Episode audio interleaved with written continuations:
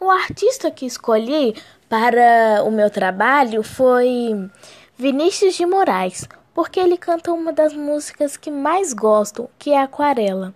Ele também compunha várias e várias músicas para crianças, por exemplo, O Leão, A Casa, O Relógio, O Pato e entre outras.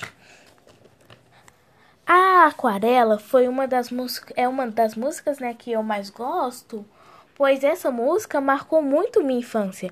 E essa música com é, encanta, né, tanto crianças quanto adultos, pois até hoje amo ouvir ela. Uma das curiosidades que achei deste artista, né, foi que além de ser cantor, compositor e jornalista, ele foi diplomata. Ele assumiu o posto de vice-cônsul em Los Angeles, Estados Unidos. Ele também, né, se casou nove vezes.